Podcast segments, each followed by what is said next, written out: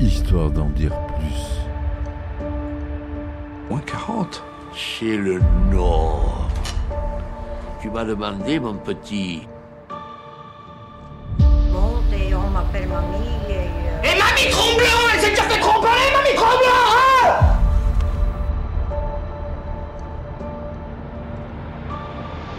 Mais il connaît pas Raoul, ce mec. Et puis en plus, je sens que ce soir, euh, je vais conclure. Tu m'aides pas là? Non, voilà, non.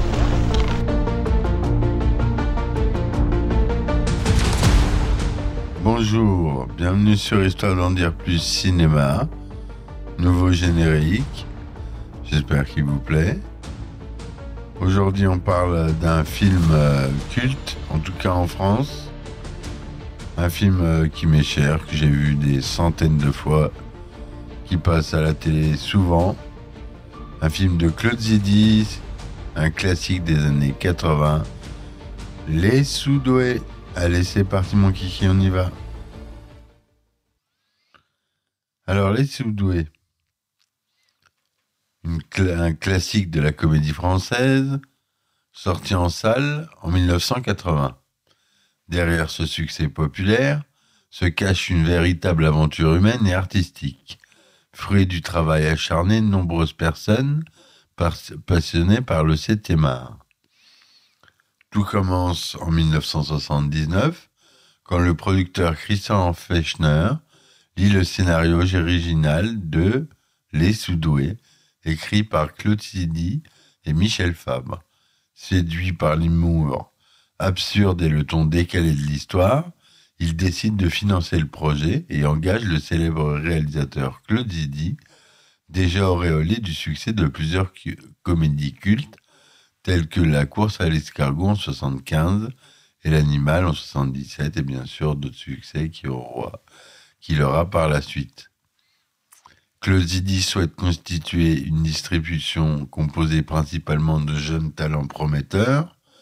Il auditionne donc des centaines de candidats avant de choisir Daniel Auteuil, Maria Pacôme, Grace de Capitani, Philippe Taccini et Stéphane Nilel pour interpréter respectivement les rôles de Bébel, Memphis, Julie, Gaëtan et Louloute. Le tournage débute en septembre 1979 dans divers lieux emblématiques de Paris, dont le lycée Carnot situé dans le 16e arrondissement. Les extérieurs sont filmés rue Saint-Honoré, place de l'Opéra et avenue des Champs-Élysées. Quelques scènes ont également été tournées en région parisienne, notamment au parc Astérix, au musée de l'air et de l'espace du Bourget. La post-production du film s'étale sur plusieurs mois, durant lesquels l'équipe technique travaille d'arrache-pied pour peaufiner le montage, le mixage audio et la composition musicale. Parmi les morceaux phares du film figurent Flic ou Crabe de Jacques Dutronc et Le temps des cerises interprété par Serge Adjani. Après une intense campagne promotionnelle orchestrée par Christian Fechner, très doué pour ça, Les Soudoués sort en salle le 26 mars 1980. Le public réserve un accueil triomphal au film, qui devient rapidement un succès commercial retentissant. Au départ, près de 4 millions de spectateurs se précipitent dans les salles obscures pour découvrir les mésaventures hilarantes de Bébel et ses camarades. Outre son immense popularité auprès du grand public, Les Soudoués recueillent également les louanges de la critique spécialisée. Plusieurs journalistes saluent l'audace narrative et visuelle du long métrage, tandis que d'autres soulignent la performance convaincante des jeunes acteurs. Fort de ce premier volet couronné de succès, Claude Zidi et Christian, Fechner décident de produire une suite intitulée Les Soudoués en vacances, sortie en salle en 1982. Si celle-ci ne parvient pas à égaler le succès du fulgurant de son prédécesseur, elle contribue néanmoins à asseoir la réputation de Claude Zidi comme maître incontesté de la comédie française des années 80. La production du film Les Soudoués illustre parfaitement l'alchimie complexe qui préside à la naissance d'une une œuvre cinématographique majeure. Du casting éclectique au décor grandiose, en passant par la musique entêtante et le scénario inventif, chaque aspect du long métrage participe à créer une expérience unique et mémorable pour le spectateur. Reste à voir, reste à savoir si vous aussi, vous ferez partie des millions de fans conquis par le charme irrésistible des Soudoués. Eh oui. Alors le synopsis. Les élèves d'un cours privé multiplient les facéties et tentent de décrocher leur baccalauréat sans se fatiguer. Les élèves du cours Louis XIV sont réputés pour faire constamment faire recaler à l'épreuve du baccalauréat, comme pour le dernier résultat du bac, le cours Louis XIV est le dernier classement du bac ayant 100% de recalés.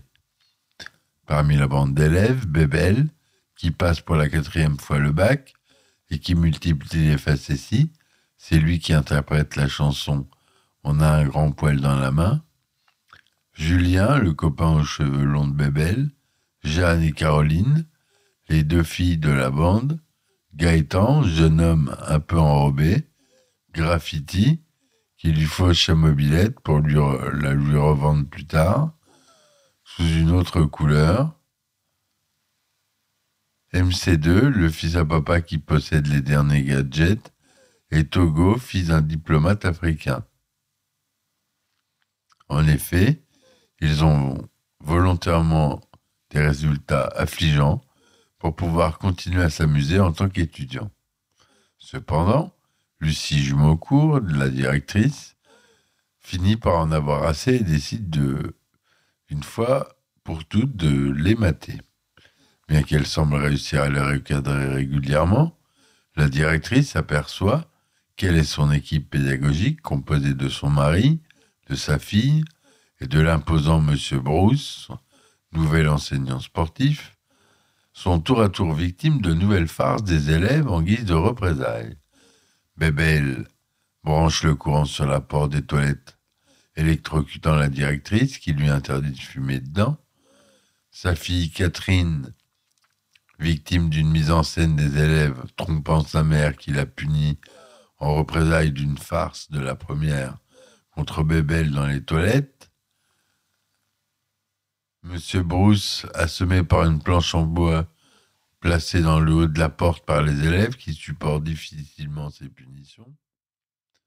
Entre-temps, un nouvel élève, Gaston Pourquier, qui a la particularité d'être très âgé, rejoint la classe en cours d'année. Pendant ce temps, Bébel passera une partie de l'année à draguer Caroline, la copine de Julien. Mais cette dernière, excédée, lui envoie successivement son amie Rousse et la nymphomane Jeanne dans son lit. Cette dernière, après avoir eu des relations avec de nombreux camarades de lycée, se retrouve enceinte. Excédée devant le manque de résultats des élèves, la directrice prend de nouvelles mesures en installant une machine à apprendre dans l'école. Cette dernière apprend de force aux élèves. Bébel, pour abréger cette brutalité, appelle la police pour signaler un alerte à la bombe. Et l'école est évacuée. Mais cette stratégie ne fonctionnera pas très longtemps et les élèves décident au bar d'en fabriquer un- une avec des pétards placés dans une couscoussière. Cependant, le barman, qui est un terroriste, entend la conversation et s'en inspire pour en fabriquer une pour bom- bombarder une ambassade. L'échange entre un pétard de potache et une authentique bombe de terroristes, les deux cachés dans une couscoussière, faisant exploser le cours privé, va mettre les gangs dans un dilemme à 15 jours du bac. La réussite ou la prison? Le commissaire, à qui la bande faisait des farces en l'appelant anonymement au téléphone pour de fausses alertes à la bombe, est chargé de les surveiller. Heureusement, les papas s'en mêlent et s'avèrent fort imaginatifs pour aider leurs rejetons à tricher. Dix ans plus tard, ils ont tous réussi dans la vie. Bébel dirige un journal de cinéma. Julien est devenu très BCBG, médecin spécialisé. Maria Caroline, avec qui il a eu huit enfants. Jeanne, la nymphomane, dirige un club de rencontres. Gaëtan est inspecteur à la répression des fraudes. Togo, l'Africain, est président de son pays natal. Et Graffiti, expert en vol de mobilette, est devenu le patron d'un garage de voitures de luxe de même provenance. Tandis que le commissaire, qui croyait que les anciens cours, les anciens du cours Louis XIV n'auraient pas leur bac et iraient passer quelques semaines à réfléchir en prison, se retrouve à la circulation et se fait inviter par Bébel pour fêter le dixième anniversaire de la fille de Jeanne, et donc aussi les dix ans de leur bac, puisque Jeanne avait soigneusement choisi d'accoucher dans la salle d'examen au milieu des élèves le jour du bac. Donc euh, à la distribution, on a Daniel Auteuil qui joue Bébel, Philippe Taccini qui joue Julien Sequin, le meilleur copain de Bébel, François Michaud, Françoise Michaud, pardon, Caroline Janin, la compagne de Julien, Gaëtan Blum, Gaëtan, le copain de Graffiti, Patrick Laurent, Graffiti,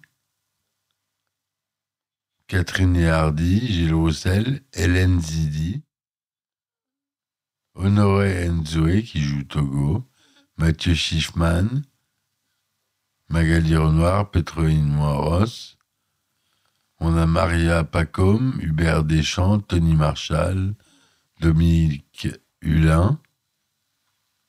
On a Michel Galabru, le grand Michel Galabru qui joue le commissaire de police. On a Richard Boringer qui joue le pion lors des épreuves et Odile Poisson qui joue la, la juge. Le box-office français est de 3 985 000 entrées après 13 semaines d'exploitation. Le titre original du film était La boîte à bac, à la suite d'une boutade de Claude Berry. Claude Zidi adopta finalement le titre Les Sudoués, alors que le destinateur ciné avait déjà réalisé une affiche portant le nom La boîte à bac. On peut observer un petit détail incohérent dans le film. Lorsque Togo demande à Bebel où se trouvent les toilettes, ce dernier lui indique la première porte à gauche en haut de l'escalier qui s'ouvre sur le bureau de la directrice. Cette porte se situe quasiment au bord du mur alors qu'à l'intérieur, au moment où Togo urine, l'espace entre la porte et le mur de gauche semble plus élargi. Lorsque Bruce, le prof de gym, accourt une nouvelle fois à la, salle et se cogne la tête fixée sur euh, le bord supérieur de la porte, on peut observer que non seulement la planche est prédécoupée, mais aussi que l'acteur Dominique Hulin ralentit son pas au dernier moment vraisemblablement pour éviter le risque de blessure à la tête. Voilà pour les petites anecdotes, il y en a d'autres. Après la sortie du film euh, numéro 2, Les Sudoués en vacances, le premier film a été rebaptisé Les Sudoués passent le bac. Voilà mes amis, j'espère que ma chronique vous aura plu. Merci de me supporter sur mes différentes plateformes telles que Patreon, Ulule, Acas Plus, vous pouvez vous inscrire. Ça permet d'avoir des épisodes inédits où je fais euh, des rétrospectives de réalisateurs, des anecdotes de tournage, des épisodes un peu plus longs où je rentre plus en profondeur euh, dans les effets spéciaux notamment, si jamais ça vous intéresse. Voilà, je vous dis merci de m'avoir écouté. À bientôt et ciao ciao. Histoire d'en dire plus. Moins 40 Chez le Nord. Tu m'as demandé, mon petit. Monte et on m'appelle mamie et... euh, Et mamie Tremblant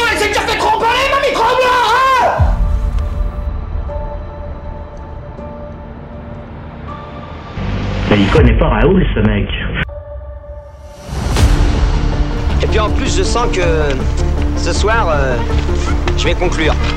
Tu m'aides pas là? Non, voilà, non.